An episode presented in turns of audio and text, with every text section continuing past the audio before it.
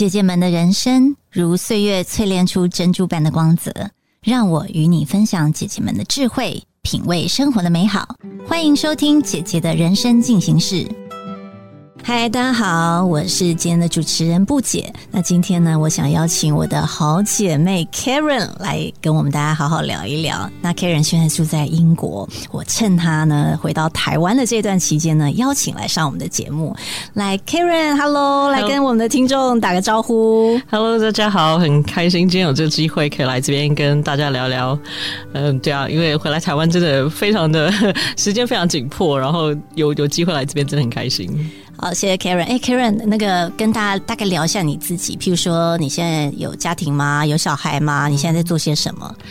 我自己我有两个女儿，然后女儿其实已经蛮大了，所以大女儿已经快十六岁了。所以很多人看到我的时候觉得很惊讶，说哇，你有十六岁的女儿啊？那其实对啊，家里有小孩，有时候就是嗯，会有一些不一样的压力，但是小孩也是很多灵感的来源，我觉得。嗯，所以你有一个十六岁的小孩。然后另外一个，另外一个将要九岁了，九岁哇，我差了，这样是差七岁，七岁的年纪。然后你现在还有其他的身份吗？其他身份啊，当然有，当妈妈之外还有什么？某人的老婆，某人的老就一个人，对不对？对的老婆还有对啊，然后也是呃老板啊，公司的老板，所以我有员工，然后我有当然女儿这个身份也是要一辈子的吧，right？好。那嗯，因为我想说，因为刚刚讲到一个老板，对不对？所以我们等一下来聊一下是什么样的公司的老板哦。那我先跟大家听众讲一下，其实我跟 Karen 很有缘分哦。如果大家知道的话，就是我们呃，就是我过去其实就是在同一家外商，然后待了十七年，然后后来呢，反正就是因为自己的生涯规划，那我就出来江湖了。那 Karen，我的好姐妹呢，其实也做了类似的事情哦，只是她做的比我这伟大很多。来，Karen，你跟我们讲一下，你以前是在什么样的公司，然后做了多久，来在做些什么？OK，嗯，我在英国住了二十五年，然后从很小的时候就到英国去了，然后嗯，我的第一份工作。其实就是在英国的最大连锁药妆店 Boots。工作，然后当年因为刚在英国念完书，然后毕业，然后那时候有点考虑啊，要不要回来台湾，还是要继续留在英国？然后刚好那个时候就是 Boots 在亚洲大想要大展身手，要展店的时候，然后我就一头栽进了这个这个产业，因为那时候真的纯粹只是觉得说女生很喜欢买保养品，自己也很爱，对，然后就很喜欢逛 Boots，然后那时候觉得哎，那刚好回来台湾，台湾这里他们也要开始，那是一个很好的机会。然后我就一头栽进了这个产业，然后一头栽进这家公司，然后就一辈子十六年的时间就在同一家公司里头。哇，十六！你看，真的跟我很像。我十七，你就十六。哎，那你像我自己在那个外商，我其实做了蛮多工作，有什么行销业务啊，然后业务部门主管，然后做营运。那你可不可以大概跟我们分享一下，你做了哪一些的方选的工作？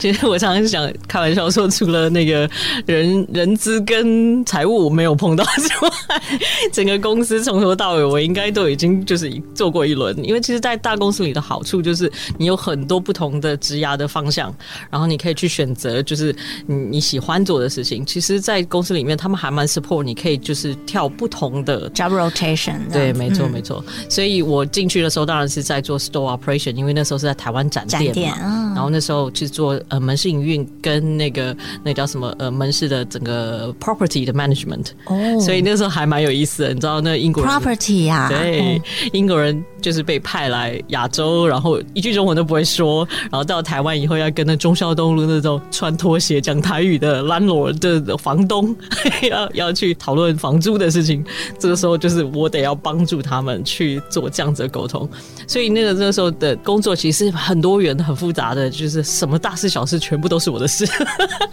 那第一份工作就让我学到了很多，是真的。然后又因为因为就是都是跟在这种总监级的人旁边，所以其实你看到的东西，你学到的东西是很快速在膨胀的，对。然后所以那时候做，其实，在做了不到两年的时间，然后当然就 为爱走天涯啊，就为了老公，对，就在英国的老公老外，对，那时候我的我的那当时男朋友在英国嘛，那所以那时候就决定好好。不不结婚 就分手，跟那种状况，然后就就结婚了。然后结婚以后，我又搬回英国，然后就在又回到英国 Boots 总公司在 Nottingham，然后就对啊，就从物流开始，因为通常进去你只有两个工作方式，一个就是物流，一个就是行销这样子。然后开始的时候，我是觉得说，哎，我刚刚进这个公司，我只是想要把这个 retail 这个整个 supply chain 整个流程从头到尾把它学过一遍。那时候我单纯的想法是这样子，然后所以我就进了物流。但是物流做一两年之后，我做了英国本土的物流跟呃国际线的物流，我就发现这工作太无趣了，可能就是蛮蛮 repetitive，就很很重复性的工作。所以后来我就觉得，嗯，我应该要做做别的。所以那时候我就毛遂自荐，然后就告诉我们那当时国际部的行销总监，我说我真的很想来做品牌，你可不可以给我一个机会？然后当下他也是有点有点傻眼，他觉得说，呃，你你没有这个经验，你怎么能够？我说我懂消费者，因为我就是消费者。哦，这是亚洲来的消费者。对，所以那时候他们就让我就是进了进了品牌部，所以我才开始做品牌经理。然后那时候就是很多不同布的品牌，包括最大的 Number Seven，当年就是到亚洲来的时候，我是这这个品牌经理的身份去推了第一套美白系列产品在亚洲，所以其实那时候那个也是学习速度非常快速，因为要很快的去完全一个不同的领域，然后还要同时间要说服别人我有这个能力可以做这件事情，这样，但是是好玩的，这这过程是非常非常有有趣的。对，就是说，我觉得从这样的一个转化，我看到了。几件事，就是第一个是你自己知道自己要什么跟不要什么，然后第二个就是你很敢要，对，就是有些人就会觉得想要，但是又不敢去，但你就会说老娘就是 之类，也没有了，就是说你会去说服他你想做这件事，那你也成功了，那你这样子品牌一路到最后。就是一直待在品牌吗？还是你又在转换了？没有，因为后来品牌做了很长一段时间之后，我就发现，哎，那常常你知道跟那个采购部门的时候，你想要做的产品，你想要做的你的 idea 想要出来的时候，还是得要靠采购部门的同事去帮你完成这件事情。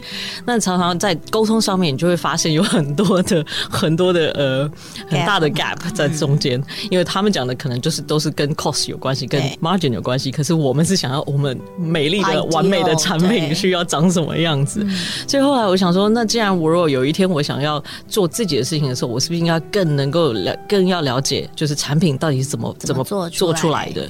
所以我就那当时因为刚好也是 again 一个一个就是一个转类的一个契机，然后那时候我们公司成立了一个全球的叫 global sourcing，呃，叫中文要怎么说？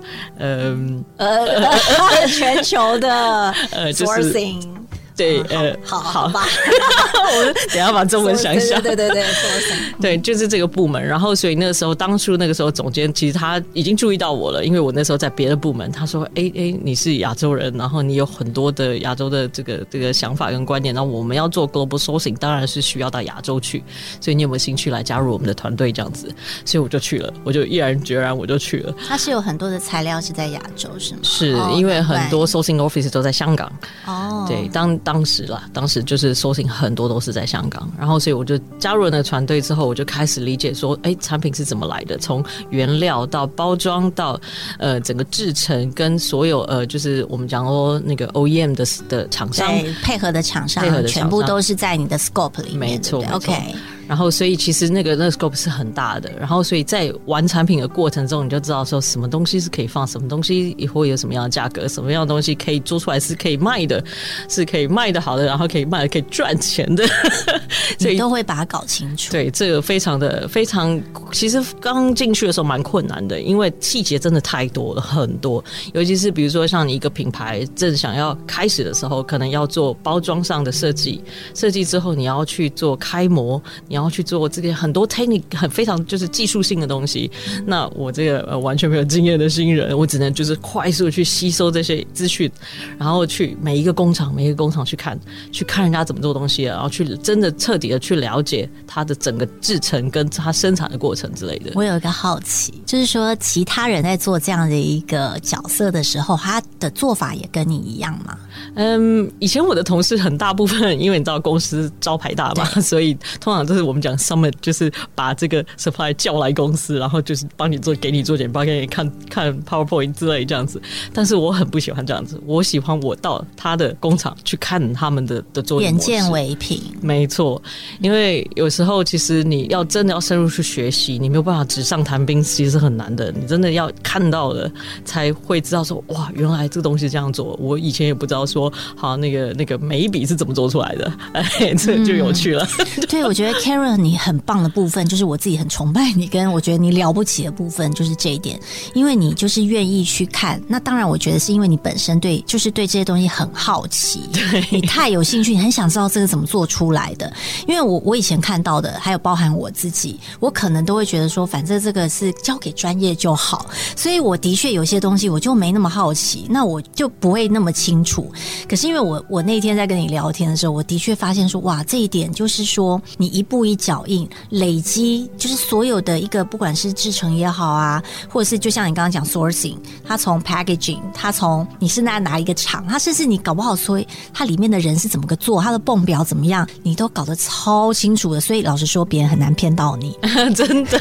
对，所以就是，可是我觉得这个就是专业，因为专业其实就是看到很多的细节，然后你会很知道怎么问问题。所以我那时候就会想说，难道每个人都这样做吗？不会吧？对，的确就是这个是你自己很独特的一种做事的方式。对，这是我我我个人的做事方式，真的不代表全部所有做采购的人。那那当时我觉得很多呃厂商就会就给我一个绰号，他们说很奇怪，只要我摸到东西摸一摸看一看，我就知道这东西哪里出来的。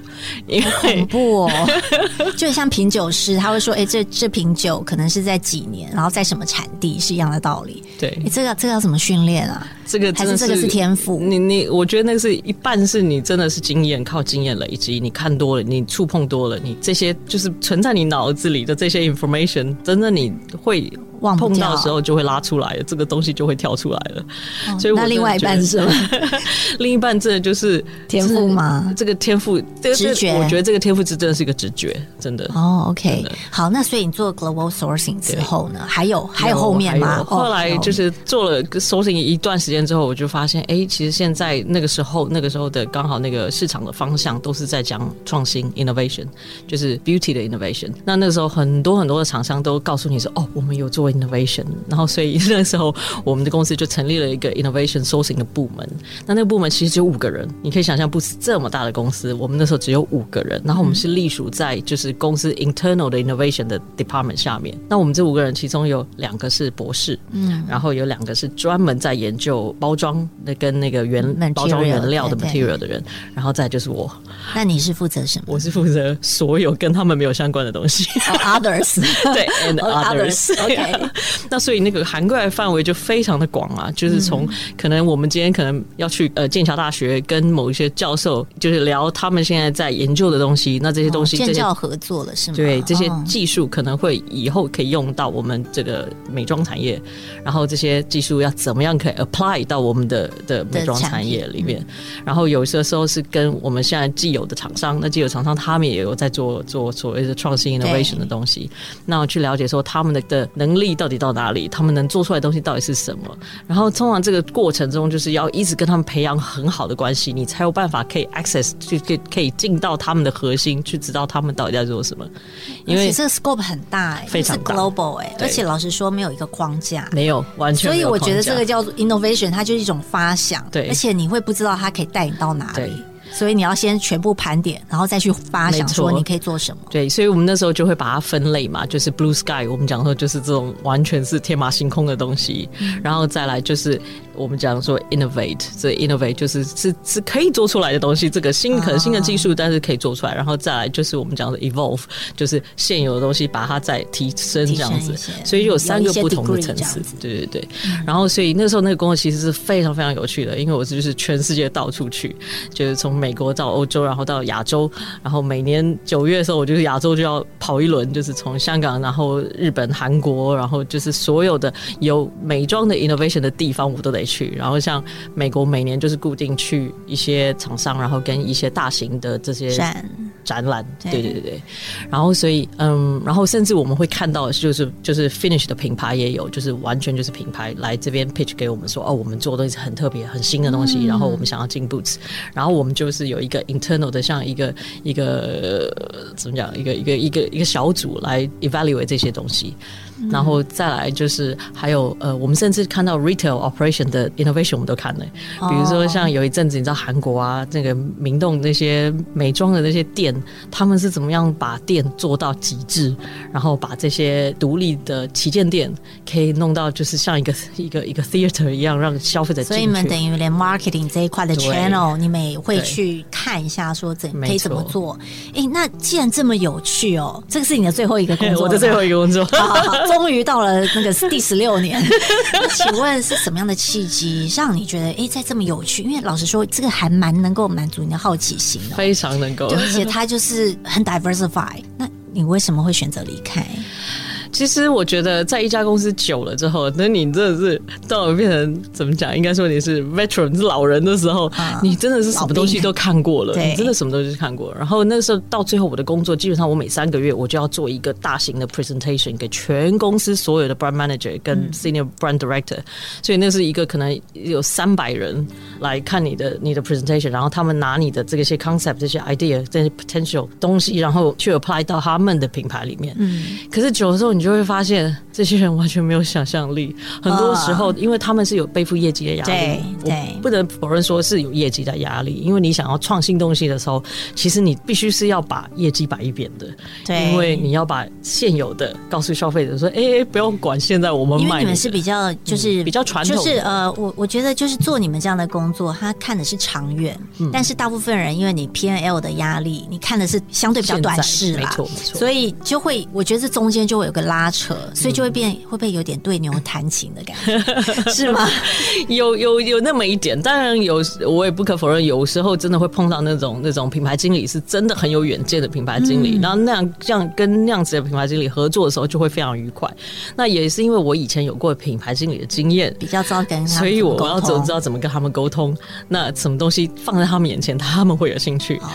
然后，所以就是有一些比较厉害的品牌品牌经理，其实跟我合作就非常愉快。我们就做了很。多很有趣的 project，那但是就是很多时候你就是你很多很多很多的一种 frustration idea，最后就是被冷冻起来。哦，那久了之后你就会觉得，哎，我能够 what if what if 呀？我能够把自己把这一些东西成真的话，不是太完美了。对，因为你就会觉得是有一种使不上力的感觉吧？就是明明有个 idea，我怎么样让它变成说落地，然后变成一个产品？没错，你就觉得就差那么一步。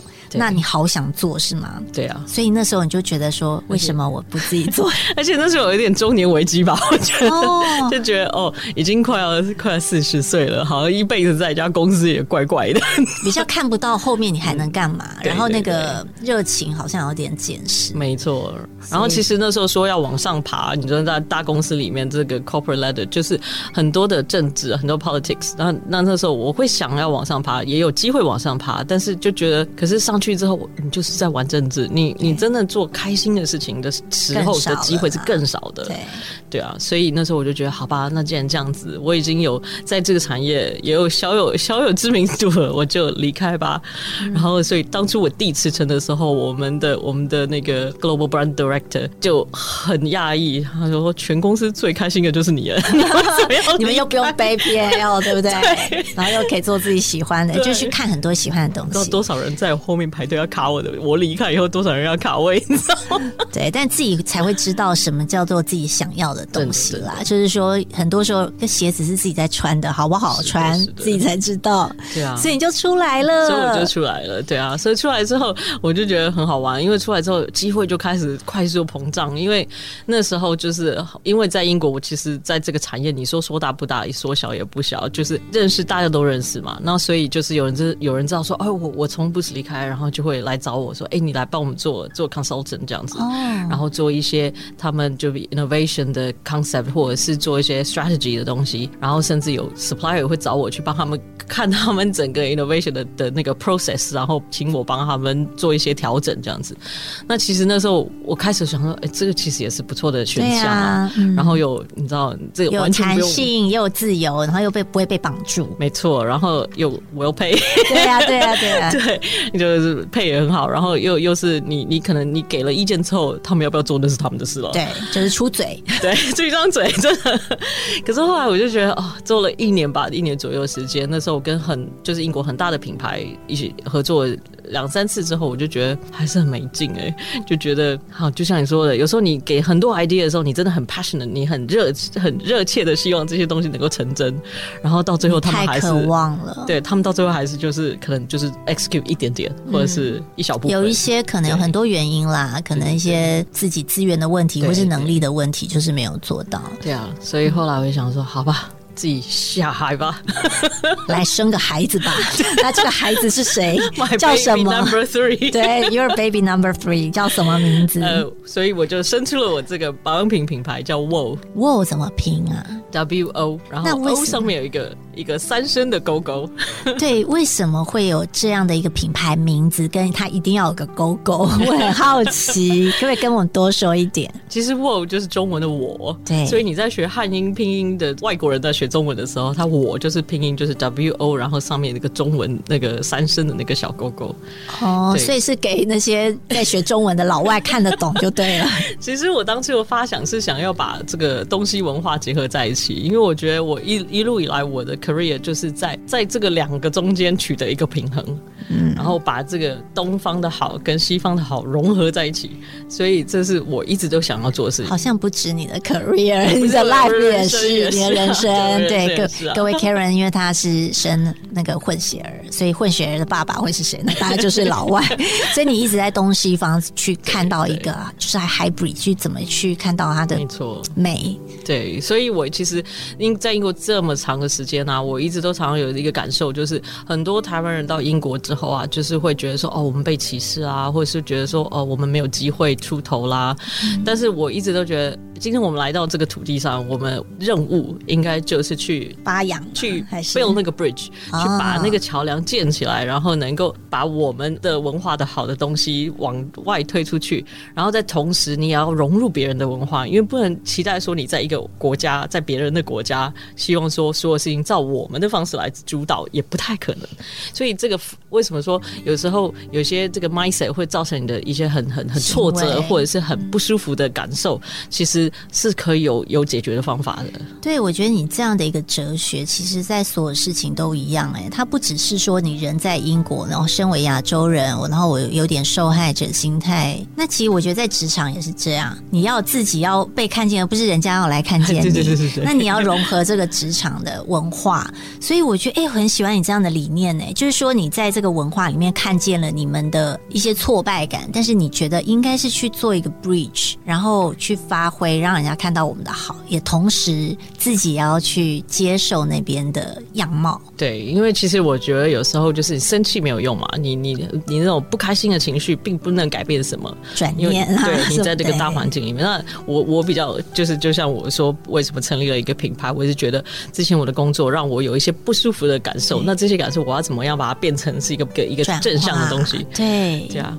就是一个能量的转换。所以我这个品牌原有这么的深层的概念哦，还不止嘞。好，那再多说一点，很想听。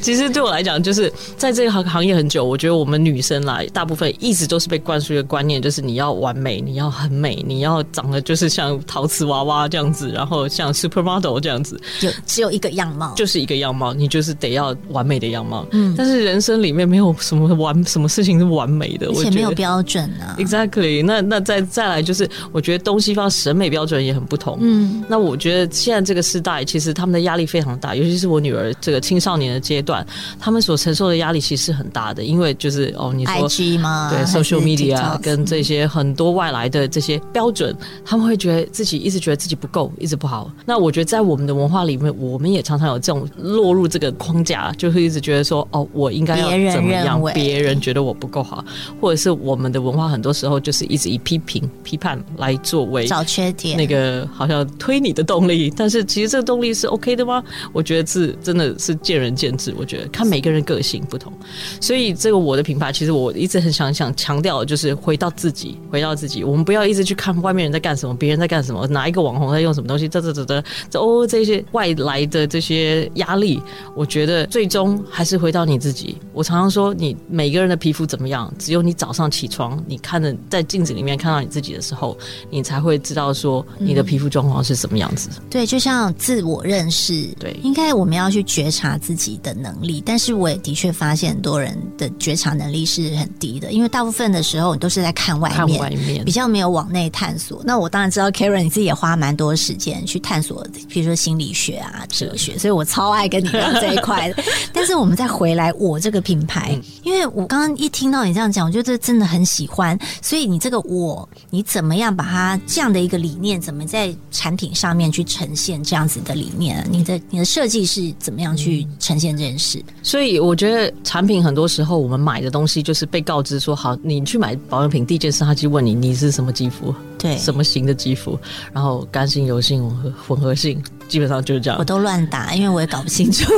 诶，没错，所以你就常常就是买了很多保养品，你根本就不知道说到底买的对不对，因为他们就是很概括的，就是这个四个四个框框，然后你就勾一个框框，就这样结束，然后就一个 solution 给你。没错，OK，没错。然后所以，但是其实你研究呃皮肤科学有有一些了解的朋友们都知道说，其实皮肤是无时无刻不在改变的，就跟人一样，没有错，因为皮肤是你身体里面最大的器官诶。哦，对，对啊，那所以你的。你的脑，你的肚子，就是你的 gut。跟你的皮肤其实是息息相关的，嗯，所以常常很多人就会觉得说，嗯，我们要怎么样把这个就是用保养品可以用到极致？那可能就是一直买，一直买，一直买，买不同产品，不停的试，不停的试，不停的试，但是都完全忘记回来看看自己的需求到底是什么。嗯，那所以我们的品牌就是希望能够有一个这个整个产品的设计，就是达到最高的弹性，所以帮助所有人了解你自己的皮肤。当你皮肤改变的时候，你可以用对的产品。在对的时候，那所以也就是说，就像呃，因为我们过去啦，比如说我们去买东西，其实就是那一套 solution 是人家给你的，但现在等于是选择权回到我自己手上的那个概念，我可能现在的状态是什么，我可以去选择。那这个需要什么样的 knowledge 吗？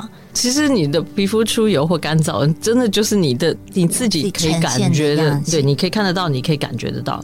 所以，我们产品设计为什么是说，呃，比如像像那个每日基础保养的的系列，为什么它是四个产品不同的质地，但是同样的作用？就是当你每天早上起床，或是你每天晚上睡觉前，你需要你要保养的时候，你可以看到你自己的皮肤啊。我相信每个人都可以看得见，只是我们摸得到，感觉可以感觉得到，但是我们常常就是忽略这个部分。然后看，哎，别人用什么比较有效？哦，又是在看别人，所以应该还是一样，就是回到你刚刚讲的哲学，回到我们自己，你要自己去发现跟觉察，然后再去使用。对。嗯，然后不同的产品可以就是同样不同的呃质地，但是同样的效用，可以让你在这个皮肤转换的过程之中，可以就是很很灵活的去运用这一一整套系列产品这样子。嗯，哎，我我其实也很好奇，因为像就是做保养品这件事，通常要花多少时间呢？就是一个产品的 launch 从零到一，然后到就是走到市场，通常会花多少时间？然后要多少团队？要看那个公司的大小哦，真的是。以前我们在那大公司的时候，曾经最长我做过的一个 project 就是一个彩妆的品牌啊，从零到出来，大概将近花四年的时间。我刚刚有的确心里在想，该不会是四年吧？三四年的时间，然后是 involve 大概三百个人的一个。Operation 这样子。那但是做出来的 result，那个最后的成果是真的是很厉害吗？我觉得也还就是一般吧。嗯，那所以很多人问我说：“你你怎么到底花多长时间？”其实这个品牌在筹备的时间就是大概花我两年的时间。那这两年中间，我所谓的筹备是从从真的就是从一个 concept 开始，从我脑袋发想出来的一个概念，然后到整个品牌的设计，然后就是品牌设计跟整个怎么样视觉形象跟所有产品的研发全部，然后因为我们在英国还有一个那个线上的皮肤检测这个东西，这个东西也花了我很多很多精力跟皮肤科专家去研究这个东西，所以两年的时间我们做足了所有前面的准备。对，一个从品牌端到技术端到产品端，全部通通就是 完成两年之内。那这样有多少人？是上百人的团队吗？我讲出来你可能会觉得我会摔下去吗？我们从头到尾大概跟我们合作，就是阶段性任务进出进出这样子，从头到尾没有超过十个人。很恐怖，就是包含 marketing，包含 marketing，包含产品的设计，包含包装，对，从 concept 然后研发也是，对，你知道这个就是他过去的积累。你看，我们听到他刚刚又做什么 sourcing 啦，innovation 什么 center 啊，marketing brand 啊，然后我觉得这些你以前的技能全部都用上了吧，完全用上，然后连人脉都全部用上，对吗？所以你看他没有浪费一分一秒。所以各位亲爱的听众们，我们以前可能会觉得这个工作很 boring，但是你还是要。萃取一些经验，不然你就浪费了。因为我在 Karen 身上觉得他是完全榨干哎，就是过去的经验全部给他用上，然后你知道就是冲啊，然后这个东西就出来了。那我想问一下 Karen，就是说，因为你这样创业应该几年啦？呃，到现在五年了，五年哈。第一年做 consultant 不算吧，所以四年那不算。对。但呃，我想知道说，在这样的一个过程里面，你一定有非常开心所谓的高光时刻哦，开心的那些 moment，可不可以跟我们分享是什么事情让你觉得超开心的？超开心应该是我们去年在英国得了这个 Pure Beauty 的大奖，因为这个这个奖项其实是因为英国很多的这种 beauty 的奖嘛，那很多是就是那个那叫什么呃编辑选物的那种概念，对不对？那这个是由消费者投票的，所以是由。大普罗大众投票出来的，所以我们的呃 Best New Skincare Brand Gold Gold Wall，所以其实是很。我其实蛮惊讶的，说实在，因为在而且你很新的品牌，非常新啊，对啊，因为在前一年我们有被 nominate 两个品系奖项，但是没有得奖，所以去年你知道很好玩哦，是我们被告知说我们有提名的时候，我其实完全不想要去那个那个颁奖典礼，因为觉得又要 对，因为觉得又要去那边坐一个晚上看别人领奖，然后自己又要共不就觉得很不想要去。然后后来是我跟我很好的，就是帮我做品牌设计的这这家公司这个 managing director 这个老。板，他跟我说：“Karen，你一定要去，我陪你去。你不去，我要压着你去。”然后他说：“我 I got a feeling，我觉得今年一定是 It's your year。”所以他是算命的算命师来着。结果我们就去了，结果真的，你知道，他从什么铜牌奖，然后银牌奖，有时候你都想转身了。对我已经觉得啊，又没又没有了。就像金牌，就说讲到是我们的时候，我真的我不敢没有哭出来。我有 video，我整个人跳上台上，用跳的就得没有哭，是笑到开心，笑的，然后。跳上台上去，好，那个 video 可以再转发给我一下。这还蛮蛮好玩，就是被认可，而且是被市场认可。对，被市场认可，然后被很多就是在英国做美妆产业很久的老前辈，跟很有影响力的重要影响力的人物，很 support 我们的的品牌，然后很 support 我们整个概念。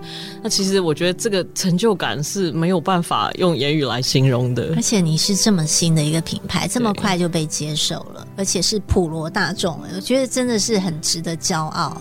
那我相信了，因为你过去的积累的确就是让这个品牌不止在品质上面令人喜欢，重点是我觉得我真的很喜欢你的品牌精神。那我们刚刚在讲高光时刻嘛，你是用跳的，那你有没有很想躺平的时候，就是相对比较挫折啊，然后比较低潮？我喜欢听低潮的故事，常常低潮常常有，因为我们喜欢取暖。来说说看，通常我我低潮，我不会允许自己低潮太久，这个是这是我给我自己的一个 promise。因为其实低潮人人都有，但是你要怎么从低潮站起来，我觉得那个才是重点。嗯，那所以像你说有没有低潮？我刚开始创业，那个我的团队要进来的那个第一天，就是我们英国首相 Boris Johnson。那个宣布英国封城的那一天，我真的这个连小说都写不出来的情节，真的。早上九点大家进开玩笑吗？进办公室，中午十二点我就让他们回家。对对对，从此我的 team 再也没有进过办公室。就他一 on board。对啊，那天 on board，然后就几几分钟你就可以拜。对啊，所以当第一年当然是很挫折感非常重啊。我觉得我筹备了两年，然后要上市了，然后来了一个莫名其妙的疫情。然后你你知道做保养品这一行，你你必须要给他测试、发表会，对消费者的这些 engagement 都是需要人对人的。你完全就是被关在家里，而且一关就是五个月、六个月。而且那时候大家就觉得好 frustrate 哦，这个不会是 first priority。Exactly，那时候连食物都买不到，所以他。谁会买保养品啊？先家里的先用一用吧。没错，没错。哦，那天啊，那你你那时候怎么去看待这件事，跟怎么去面对？其实那时候我一直告诉我自己啊，我觉得我们现在虽然不能立刻卖产品，但是我们可以卖我们的想法。我们的概念，所以我那时候在英国就是直接就把网站打开了，然后网站里面我们有一个的一个网就是 blog 像网志的东西，里面其实有很多就是帮助消费者能够舒压，能够呃吃的健康，能够就是注着重运动。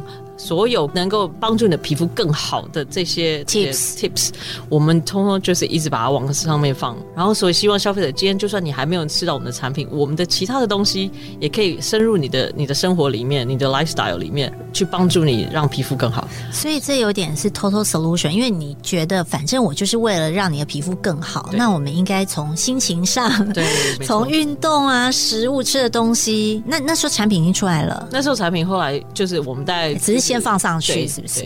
所以我们大概就是在封城之后的这个 summer，就是八月的时候，我们才才 launch 我们的产品。哦，所以那个时候其实已经是做一种社群的 engagement 吧。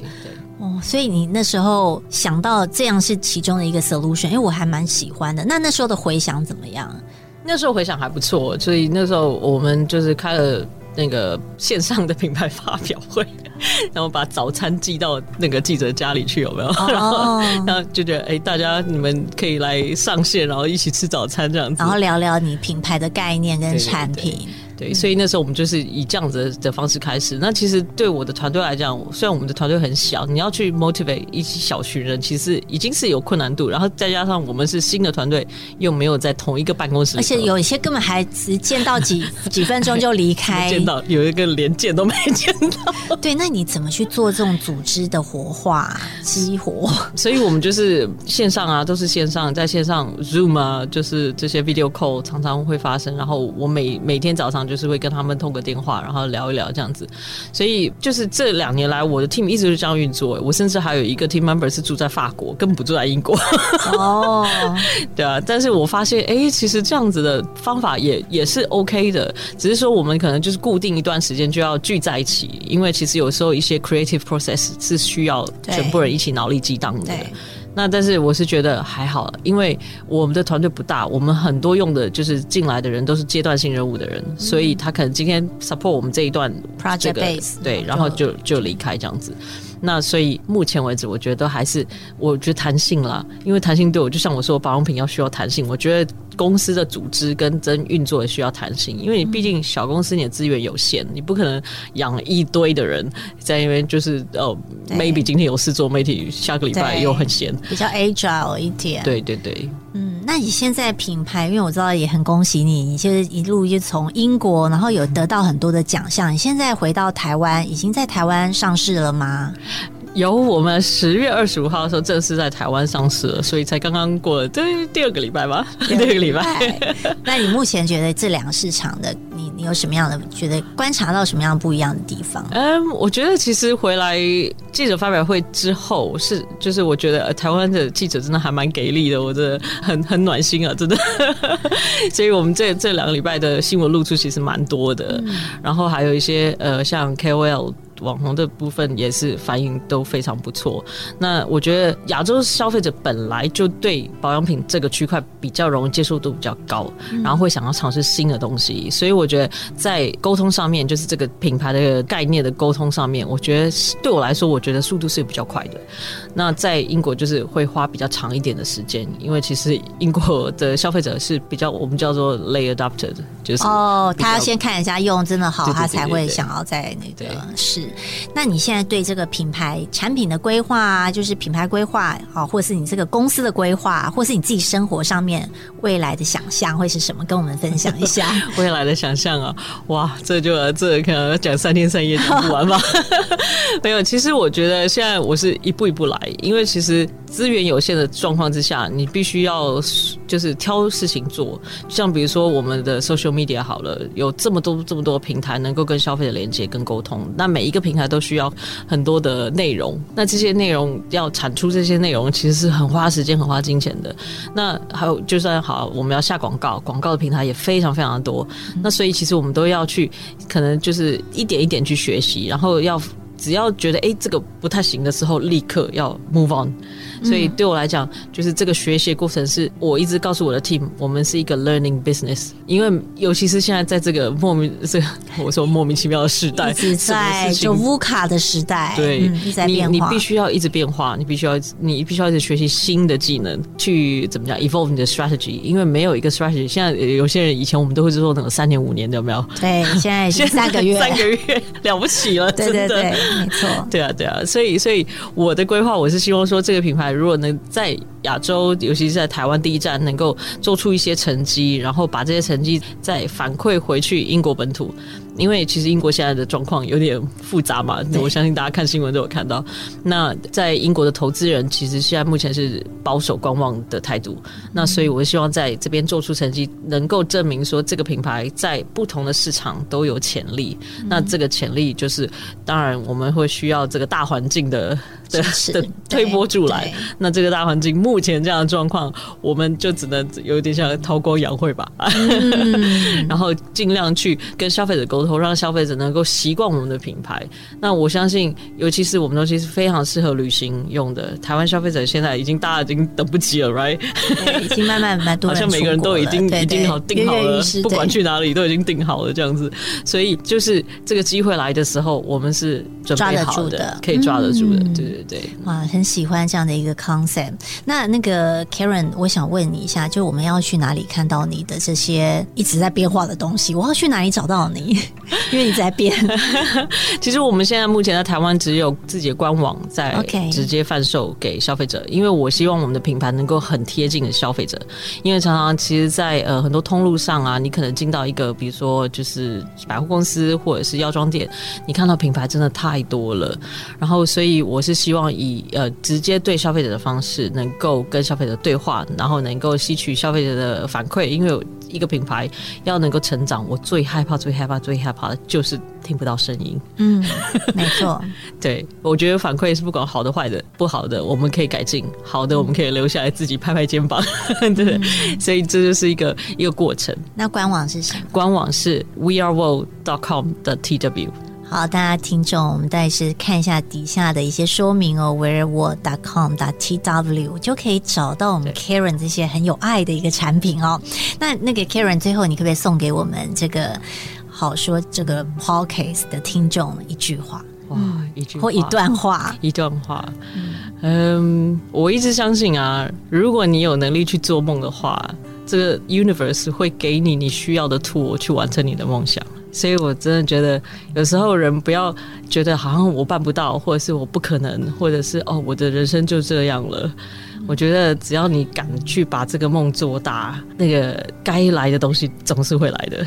嗯谢谢 Karen，因为我觉得这段话给我的感觉的确是，就当我们够想要，宇宙就会派人来帮助你。那有时候真的是超越我们的想象，对因为它可能是很多的机会，或是很多的贵人。对，那只要你敢做，就行动就好。因为我自己在 Karen 的身上，我看到他的勇气，然后看他的胆识之外，我觉得他刚有讲到，有挫折一定会有，但就擦擦眼泪就站起来，因为不要太久。那你就行动就对了。